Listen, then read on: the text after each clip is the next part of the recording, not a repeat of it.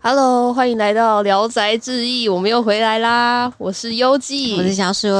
哎，最近天气就是一直下雨，感觉会让人家觉得很郁闷。没错，这是窗外现在也正在滴滴答答的。对啊，不知道收音收不收到？哎，对啊，希望是不要啦。这样的雨天总让我思考着一些人生的哲理。这开场会有点太肉麻。让大家来猜猜看，我们在学谁？猜得到吗？应该是猜不到。提示啊，跟最近一部日剧可能有关系。对，最近很夯很夯的日剧，但我们没有要告诉你。我们留在片尾再告诉大家。总之就是最近的天气，就是会让我想到，哎，就是开始总觉得自己就是也出社会了一段时间啊，会想到年轻人总是朝着前方前进。你确定吗？那么正向的吗？应该说是有点像是推演的感觉吧。因为我记得我之前小时候啊，我们不是都是会看电视节目，嗯。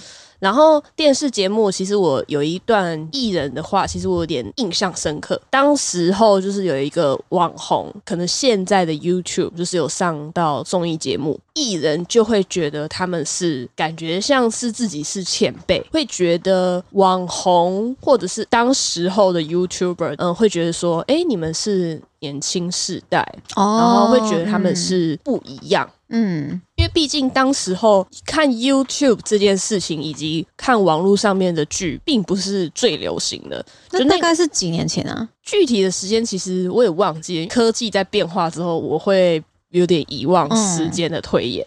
哦，你说一切是就是转变的太迅速，是不是？总之就是在那个节目上，我看到就是类似这样的话。你说就是人年轻人是一直在往前这样子的，对。然后让我就是有蛮感慨的啦，就是说，因为我们谁也想不到说，我们一直在看的那个电视，其实慢慢的就是已经落寞了啦，就是已经快要被串流平台取代掉。对啊，像什么 Netflix，然后 Disney Plus，然后还有 YouTube，其实。讲白一点，我现在根本就不可能打开我的电视看节目。真的，真的，我连我家里连有线电视干脆都不接了。哦，你们现在已经没有在接有线电视了？没有，就是只有几台那种网络就可以连上那种电视台。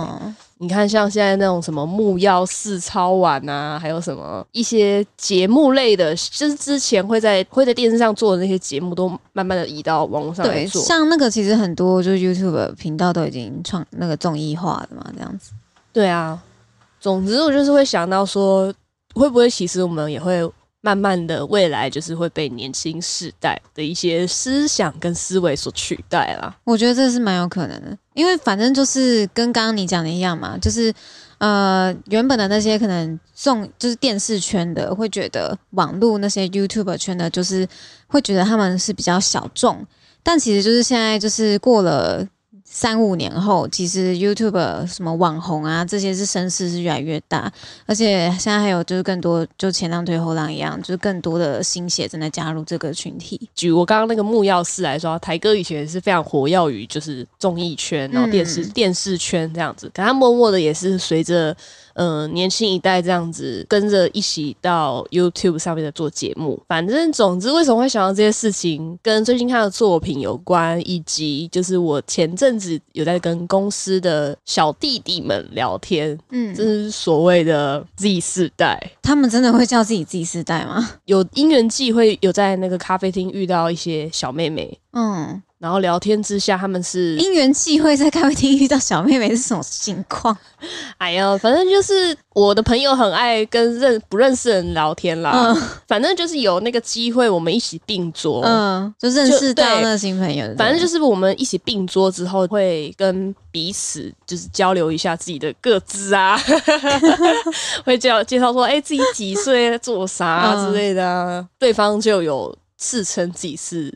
Z 世代，他们真的叫自己 Z 世代，是不是很惊讶？我从来都没有称过自己是啥世代。是哦，嗯，而且我觉得这个名就很不口语啊。重点就是我有在跟这些 Z 世代的小弟弟们聊天，他说了一句话，我其实很惊讶。嗯，就是我从来没有想过，就是这么年轻的弟弟会说现在的年轻人怎么都这样。你是说我们曾经也常常就是。放在嘴边的这句话，对，就是出了社会之后，真的是有把这句话一直挂在嘴边。我觉得自己越来越像自己所谓可能会觉得大人怎么会这样讲话，然后默默的也变成这样的大人，时候就是有点感慨。就直到那一天跟职场年轻的小弟弟们 Z 世代聊聊到这个话题的时候，他就说出了这句话，让我觉得非常非常惊讶。你是说瞬间觉得自己老十岁是吗？会懂那种感慨，因为你自己也有经历过。自己世代，所以他们就是都是两千年后出生这样子。哎，对，就是年纪也太小吧。然后两千年，他们说他们口中还说年轻一辈，那到底是要多年轻？胚胎吗？可是我其实在想这件事情，我自己当时是在那个年纪的时候，其实慢慢的也有这样的想法。哎，你是说也差不多在那种十几岁的时候开始觉得？我们不是常常会说小屁孩、小屁孩什么的吗？会吧？可是我觉得永远都是这样。比如说你是呃国小高年级的时候，你觉得有点瞧不起低年级的嘛？啊，就觉得他们就是就是什么都不懂。到你国中的时候，就会觉得。你哎，那些国小生都很幼稚，然后甚至是你才刚升国一，然后你就开始瞧不起小六，自己去回想这件事情就觉得好丢脸。对啊，不是每次都是每次都是你会瞧不起你下一个层级的人嘛？这样子，但是也没想到说就是会这么快啦。嗯，因为他感觉有点语重心长讲出这句话的时候，其实我就默默就是在思考自己连串的事情，嗯，就是联想到电视台这边。你想太远吧？雨天嘛，雨天，雨天总是这样子的。其实骑五小时，是不是可以想那么多东西？到底一路一路骑到高雄去吧？对啊，返乡了，返乡了，开始思开始思考宇宙怎么诞生的。然后，总之是最近在看作品的时候，还有看到之前蛮具有争议或者是讨论度的一个话题啊，就是电车难题。哦，就是那个很经典的心理学的问题嘛，这样。对啊，大致的内容就是一辆列车在轨道上行驶，反正就是有两条轨道，一条是有五个人，另外一条是有一个人被绑着。你有两个选择，一个就是什么都不做，让电车去碾压过那五个人。嗯啊，另外一个选择就是。你去操纵那个操纵杆，改变轨道，就是去撞那一个人，然后你去拯救那五个人。对，但是这个难题有趣的点就是说，他并没有告诉你那五个人，或者是说那一个人是谁。所以我问出这个问题的时候，其实是你自己去定义。那小鼠，你觉得你会怎么选择呢？回归到刚刚就是讲的，就是因为不知道那五分别那五个人跟那一个人是谁。嗯，所以其实当你要去代入说那五个人跟那一个人到底是不是自己熟知的生命这件事，就会让这个难题的就是难度大大要升。嗯，对。那你会怎么定义呢？如果是如果假如说那六个人都是我不认识的人的话，那其实我会选择拉动那个拉杆，以一个人的性命去换取那五个人。嗯，对。但其实就是这个问题，就是也很广，就是说，如果那五个人是罪大恶极的一些犯人，对，如果他们是罪大恶极的逃犯或是杀人犯啊，或者什么，反正就是如果他们都是很凶恶的罪犯的话，那我是不是反而就是我去撞那五个人，对世界才是更好的选择？然后或者是说，如果两边都是我很至亲、很重要的人的话，那其实我可能会倾向我什么都做不了。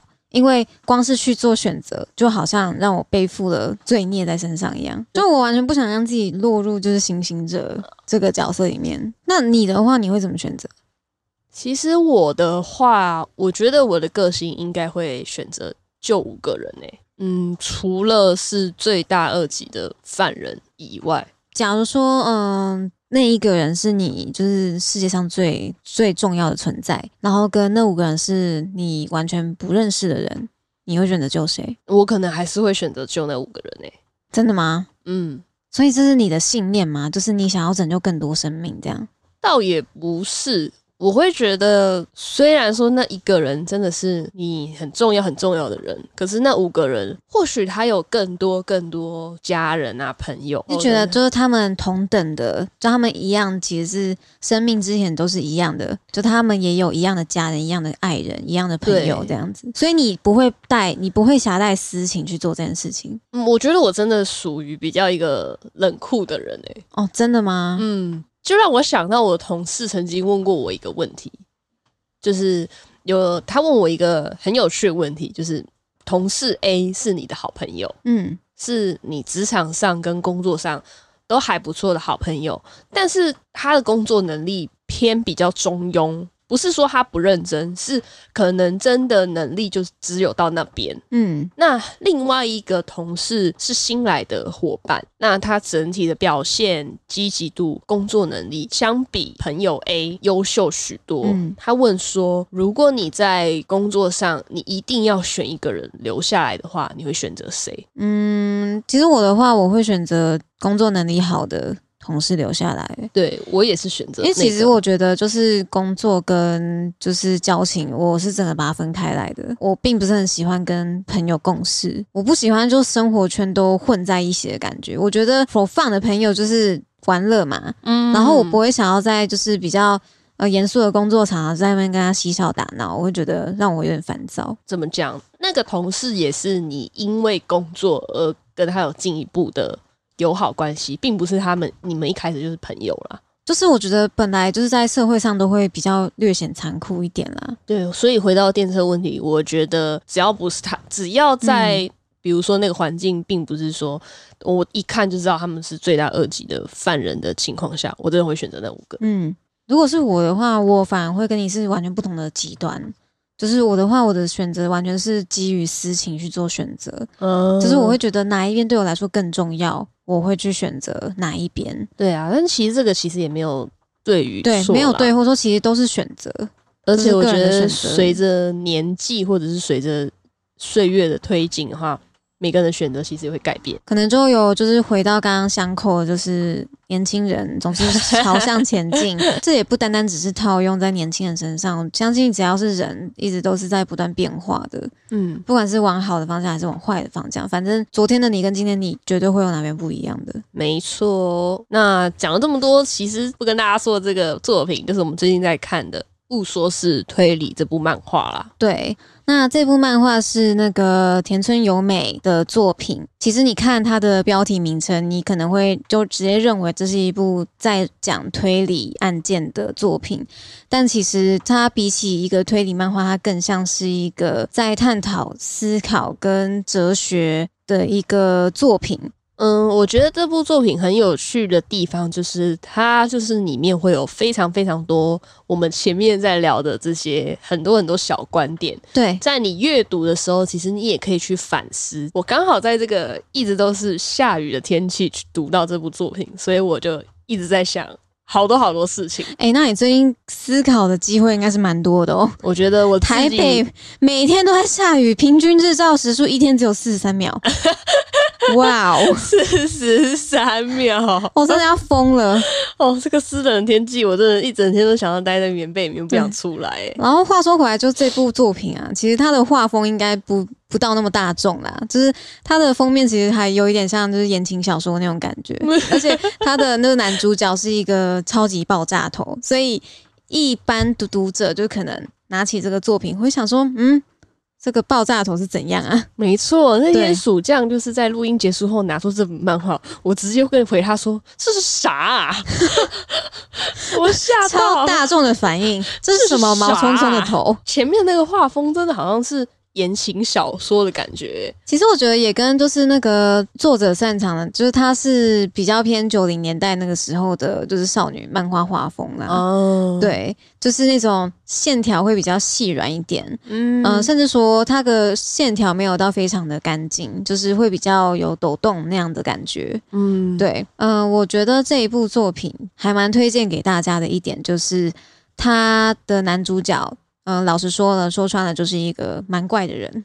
对，对他是一个非常话痨型的男主角。他所谓话痨，就是他的他。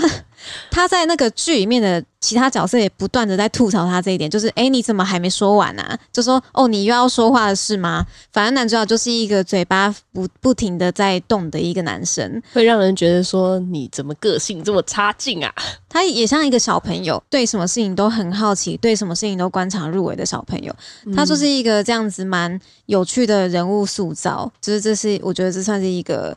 这个作品的看点就是它的主角非常有趣，然后呢，像我们刚刚就是前面会抛出很多就是一些问题的联想，其实这个也是这个男主角的一个作风，他不断不断的就是无时无刻都一直在思考着各种的事情，他一个很大的口头禅就是，其实啊。我最近。一直在想一件事情，就像我们开头用的 偷偷学的，而且男主角超喜欢学别人一些小动作，对他很喜欢学一些小动作，就是他有些地方是真的很像小孩子，嗯，会去模仿，有点像小孩子去模仿大人那种感觉。我觉得这一部作品啊，其实它有点出一个就是蛮重要的概念，嗯，我觉得是所谓后真相时代这个概念，它一直在反复的提及这个想法。嗯，所谓后真相时代，就是其实就是等于所见不一定为真这件事情。诶，这倒是真的，因为你很你在观看这部作品的时候，其实可以很投入，并且就是他不会像是没头没尾的就告诉你说凶手是谁啊？对，凶手是谁？他其实会从很多很多他作画的细节，然后。会推回去说他那个凶手讲的一字一句，对，让你去确认到底是不是有发生这件事情。你会随着就是这个男主角就是眼睛所看到的，他看到的所有细节都是他成为他推理佐证的一部分。这一部作品就是所谓所见不一定为真。其实男主角有说了一句话，在很多的推理作品里面，比如说最最有名的那一部嘛，《差男》嘛，他就说了，就柯南里面他就说了，真相只有一个。那这句话其实，在那个漫画里面就被主角大大吐槽，他就说真相怎么会只有一个呢？有多少人就有多少真相，但事实只有一个。没错，不对啊，所以我们柯南应该要请他改台词，事实永远只有一个。就是真实感，那真相改成事实，事实永远只有一个。为什么听起来就好像没有那么，好像没有那么厉害？除了这些观点以外啊，其实那个在漫画里面有提到还一些蛮有趣的议题，就他有提到说，就是育儿这件事情。嗯，它是可以视为是一个权利呢，还是义务？如果你把它当做义务的话，你就会认为好像一切都很麻烦。但是如果你把育儿这件事情当做是权利的话，可能会站在一个要捍卫自己权利的立场去做这些事情。比如说你在职场上面突然就是呃遇到就是什么小孩子运动会啊，或是小孩子生日啊，那你不得不请假，那你是会认为说，因为这是孩子的人生大事，这是一个义务，我必须要去参加，所以我才。逼不得要跟公司请假，或是说你认为就是参与孩子的人生大事是身为人父、身为人母的一个权利，所以我有权利要去请这个假去陪伴小孩。其实他就是有抛出了就几个呃一些很日常的议题，不同出发点的看法，调性会整个大大不同，可能会变一个很麻烦的事情，它会变得就是很像一个呃很温馨对这样子的感觉。但是就很多像很多事情，就是你把它当成是。权利以后，其实你内心的潜意识就会觉得我要去捍卫了，有点像生理假，生理假就是你的权利，你就想去生理假，绝对是我权利啊！妈的，我要请报好不好？只要就算没有痛，我那个来我就要请，有假就是要用。好了，不要乱比喻。所以呢，我觉得与其定义是一个推理的漫画，我觉得它的调性其实更有哲学的味道啦。就是它是透过不断的就是抛出疑问，不断的刺激读者的就是思考。而且我觉得还蛮有趣的，就是我觉得我在读这一部漫画作品的时候，我觉得我很像在看小说，哎，就是文字真的好多呀，是这个方面是不是？因为我觉得前阵子看太多。打斗那种很热血的漫画之后，这样挑过来，你就会觉得说，你好像在阅读一本什么文艺的文艺的书籍之类的。我觉得，我觉得这个作者其实作者是一个很经典的就是老牌漫画家。就他除了这一部就是最近蛮蛮有名的这一部《误说是推理》之外呢，他还有其他两部，一部是《巴萨拉》，然后另外一部叫做就是《Seven Seeds》。那这两部也是他很经典的作品。嗯，我觉得这个作者其实他很厉害的一点，就是他很能够掌握像这种大量对话，以大量的对话来去推动剧情的话，其实就非常仰赖就是各个角色的魅力。嗯，因为他是靠对话的话，就是不会有什么太大的动作场面嘛，所以你就特别要把各个角色的，就是魅力或是特色要写的更加的明确。你才可以在从中就是获得一些嗯娱乐性。第一集的就是后记的部分啊，其实作者就是有特别提到说，他在画构思这部作品的时候，他有特别带着想要就是融合舞台剧感觉的方式去画。他的很多的对话都是产生在一个密闭的空间里面，有点像是你在观看一个舞台剧，他们都会在同一个时空里面，然后有好几个角色，然后去推进这个剧情。然后就是看到这个部分之后，就会发现真的有那种舞台剧的味道在里面。嗯，对。这部作品也在最近改编成日剧。那男主角他是的选角呢，是选了菅田将晖，这个就是非常最近很当红的新时代男演员。哎，那我自己觉得这个选角是真的很不错，因为我觉得他就是菅田，他刚好很有这种冷静沉着，然后又是叙事很明，讲话又很就是有条理嘛，对，很有条理的这种感觉，然后又加上了一点就是。年轻男大神的那种味道在里面，我觉得这个选角，对我觉得这个选角很不错。他不是前阵子跟 Mr. Donut 推出联名的 咖喱面包，不是咖喱面包啊，咖喱派。跟大家推推广一下这部《物言是推理》，又可以称作《物言是咖喱》。真的，每一集都在煮咖喱，是有还好吗？每一集每一集开头都在煮咖喱。今天要洋葱多一点的，今天要熟成的啊！糟糕，我的咖喱还放在家，然后在别人家里面煮咖喱的时候，还偷偷加豆奶进去。到底是问号？真的是九能与他的一百种咖喱。你不是还有贴那个链接给我吗？有那个在电车里面的那个假人很好笑哎，决定要在简述上面分享给各位听众，很可爱。日本宣传的时候，他是把那个 那个男主角的造型，就是爆炸头跟他穿那个风衣，他把它就是放在那个车站里面的柱子上面。对啊，你不你你你看的时候应该会吓一跳，可爱，一看就会想哎。九能，你怎么在那里？而且远远看就看超明显，就很像那个警官，就是在那种什么犯罪现场附近看到那颗头，就会想到：哎，九能是你，九能怎么又是你？又在这晃啊？那除了前面就是有聊到，就是刚刚的电车难题跟主角里面，其实有讲一句，就是年轻人总是朝着前方前进这些话题。它里面其实也有很多很有趣的一些议题，比如说为什么只有汽车事故这么容易被接受呢？其实我也想过，诶，你想想看，很多电器用品啊，还有你购买的一些三 C，只要一有问题，不是马上就被召回了吗？什么除湿机很容易爆炸还是什么的，嗯，就是会有一些问题的时候，很容易就被召回。可是他也会在里面讨论说，为什么只有汽车事故，人家会觉得说啊，那也没有办法啊，那种对，就是不会再去深刻的探究这个事故背后的发生的原因啊，或是什么的。对，比如说什么。行动电源爆炸，对，马上就被找回来。对，而且大家会急着说行动电源爆炸哪一家的 PTT，然后就开始对，然后就开始就是各种讨论，然后还有踏伐。那为什么就是汽车事故就不会被这样子讨论呢？我觉得这个也是很有趣。我其实自己在生活中就不会想到那么多，所以我觉得透过这个作品。我也重新去审视很多很多事情为什么会这样发生，而且我还有很喜欢的一句话是。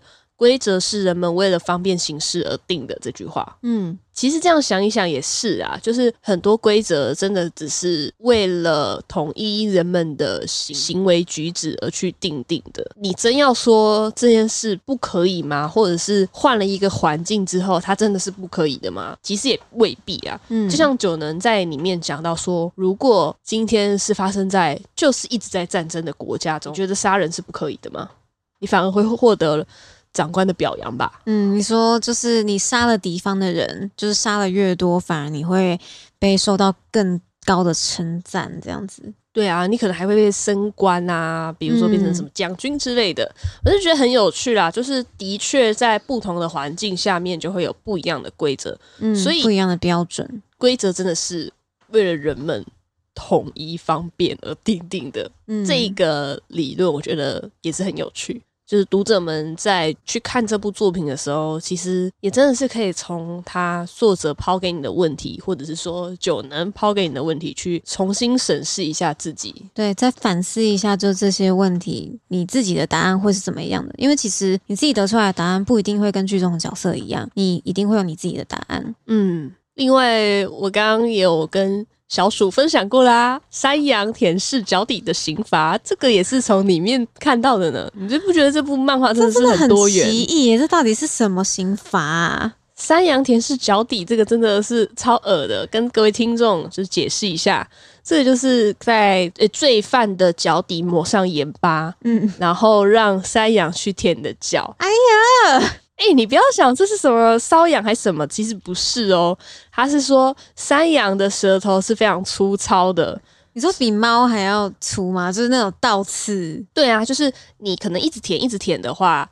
你可能你的脚底板的皮就会烂掉之类的，所以他会在你的脚底板上面涂盐巴。救命啊！然后请山羊把你的脚就是狂舔舔爆，对对？是不是？对，就是当时有这样的刑罚，也我也是从这部作品里面看到。那然后是会怎样？就是舔到你脱皮为止？就是你怎样？他会一直舔舔到你可能脚底板皮剥落了之后，不是就是会有血液吗？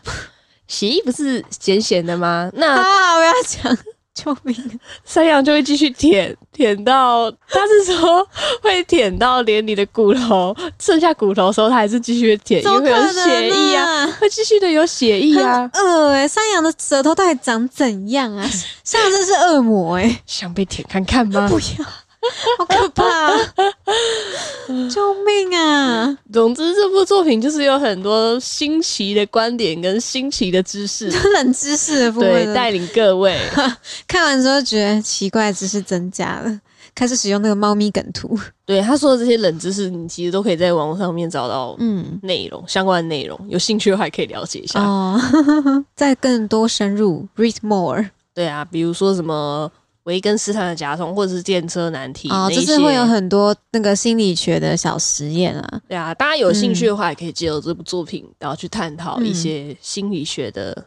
哎，我真的很想知道，就是因为他那个漫画第刚开始他就说，就是九能嘛，九能整这个主角他是大学生，嗯，可是我一直在想，他到底是什么系的大学生？他到底是不是心理系啊？我好想知道，因为他怎么看都是心理系的学生哎，一天到晚就是左思右想的，很有趣。我觉得其实看久了会觉得久了很像我哎啊，你哪部分？你说 Q 毛部分吗？Hello，还是哪个部分？就是会很会左思右想啦。虽然我没有想得他那么深沉，嗯，可是就是会不管是在生活中发生，我觉得他的思考的深度已经快达到地心嘞。所以我觉得看这部作品的时候，其实还蛮。沉浸在其中的，嗯，跟着主角一起想的感觉。我觉得用他的眼光去看这整个事件，跟看每一个角色还蛮有趣的。他每一话就在带到某一个角色的时候，其实他有自己他的节奏。嗯，就那个作者的分镜，他真的是用一种很像，也很像影剧手法。哎，我觉得，因为他的分镜就会有一格就是全部涂黑，然后就是上面写上人名，对，是写上人名，他就有点像是一个聚光灯的感觉。就是 OK，我们要讲到这个角色了。大家听好，听仔细了的那种感觉，有的确，对我觉得真的蛮有趣的。对，然后另外他也没有脱离就是推理这件事情太远，他不管是剧情的安插，或者是说他交代这个剧情的推演，其实也都讲得很明白啦，不会让你觉得说，哎，他上次那个上次那个戏体的那个招一德啊。不会有这样的感觉，他是他的事件安排是有承先启后的啦。对，就其实就是我觉得这个作者其实他算是很会掌控大局。他我觉得他算是他安排的每一个事件，他的先后顺序都跟他未来故事的走向有蛮大的关系的。那甚至他在前期就是也会安插还蛮多伏笔。其实九能这个主角呢，就是他身上还算是有蛮多谜团的，因为他其实很少谈到自己的事情。他常常在说话，但他说的内容都是在说别人的事情。嗯，他在分析别人啊，然后在对。这整件事情，就是整个事件在做说明，但他很少把整个话题的中心带到自己身上，以至于就是其实。读者们对他的了解是非常的薄弱的，那这个也是这个作品很大的看点之一，就是一步一步，就是随着这个故事的推进，去对这个角色抽丝剥茧，来看看到底是什么塑造了他那么奇怪的性格。对，然后包括其他支线的角色，他其实也是有他的节奏，未来就是可以。慢慢的从作品从前面看到后面，就是说哦，终于知道为什么的这种嗯快愉快的感觉了。可是我觉得就很有趣一点啊，就是看这种角色登场角色很多的漫画啊。你要知道这个角色重不重要，真的看颜值就知道。你看这个真的，这个人鼻子特别挺，眼睛特别亮，然后画的特别用力。哎，这个以后还在出现。嗯，没错没错。而且他的犯人 其实我有仔细观察，他的犯人的眼睛其实都长得还蛮像的。你说特别污浊吗？不是，就是长得很像那种空气单上面会画的那种感觉。请大家务必仔细的去看，就是圆圆。然后我要剧透了，就是圆圆的，然后中间那个眼珠子画的很黑，然后看起来有吸毒的感觉。天哪，就是犯人，特别无神，教科书式的奖项。可是也有网友说，就是长得帅的就是犯人哎哎，我也觉得，因为应该我觉得长得帅的或者长得美的，就是哎呀，这个事情有点蹊跷啊，那种感觉，就是不简单吧？他的罪犯有分，就是领便当型的跟那种主角支线型的，对，而且主角支线型的那个重要角色，真的是一看就知道。哦，帅到帅到歪头啊，真的。嗯，总之呢，这部作品现在就是也还没有完结。那目前的走向是还是一个很引人入胜的。没错，我还是很想知道那个星座的那个饰品到底会是。演变成什么样的结局呢？对，就是这个作品里面有很多个就是类似小小彩蛋的地方，就是可以让大家去慢慢挖掘这样子。没错，对。那那个台湾版的漫画呢，也现在目前是出到第六还是第七集的样子。其实我个人是有收台湾台版漫画啦，就是因为我蛮喜欢这部作品。没错，你之前拿到桌上的时候给我看的时候，我就是吓一跳，这是你收藏的作品啊。对啊，我我现在目前大概买到第第四集，但其实我觉得就是台版翻译有一点小小的。遗憾啦，我不知道是不是我阅读问题，就是我看第一集的时候，它的翻译我觉得没有到那么通顺，我觉得其实有一点可惜。而且还有一个部分呢，就是它里面有一个角色，我是蛮重要的一个角色，他在刚出场的时候其实没有。把那个姓名的汉字他没有讲出来，他只是一个拼音而已。然后可是台湾翻译那时候角色刚出场的时候，他是直接把那个角色人名的汉字写出来。虽然他那个汉字不是角色真正的名字的写法，但是他就是直接写出来。我觉得他把它率先写出来了。我觉得他比较好的做法是他直接用。就是罗马拼音先写出来，嗯，就用英文的先写出来就好了。等作者真的证明之后再写，真的透露出他就是名字真正的写法之后，再把汉字补上来。我觉得这样子比较好的做法啦。也推荐大家可以买就是台版的漫画来收藏，但是我觉得翻译上是有点小小的美中不足。但是没关系，对我这种完全就是日文有点不太不太清楚日文苦手，日文苦手真的是一大福音啊！有翻译就香啊。好啦，我觉得有出台版就是还是支持一下。有时候推理漫画，你如果不知道原意，或者是比如说它就是有一些小巧思，什么这个拼音拿掉，这个拼音拿掉，变成另外一个字的时候，你就会说啊，不知道，就是有点可惜，就有点想说 啊，为什么看不懂？的时候就有点可惜啦，不过这部还是一个很好的作品，适合在雨天观看的啊，很适合在雨天听的那个白噪音，然后慢慢的自然白噪音。那这部作品很适合台北人看，下雨下到爆了，救命啊！北部的亲骨们看起来啊，对，北部的亲骨们看起来。那今天的分享都到这边，我是优记，我是小鼠，我们下次再见喽，拜拜拜拜。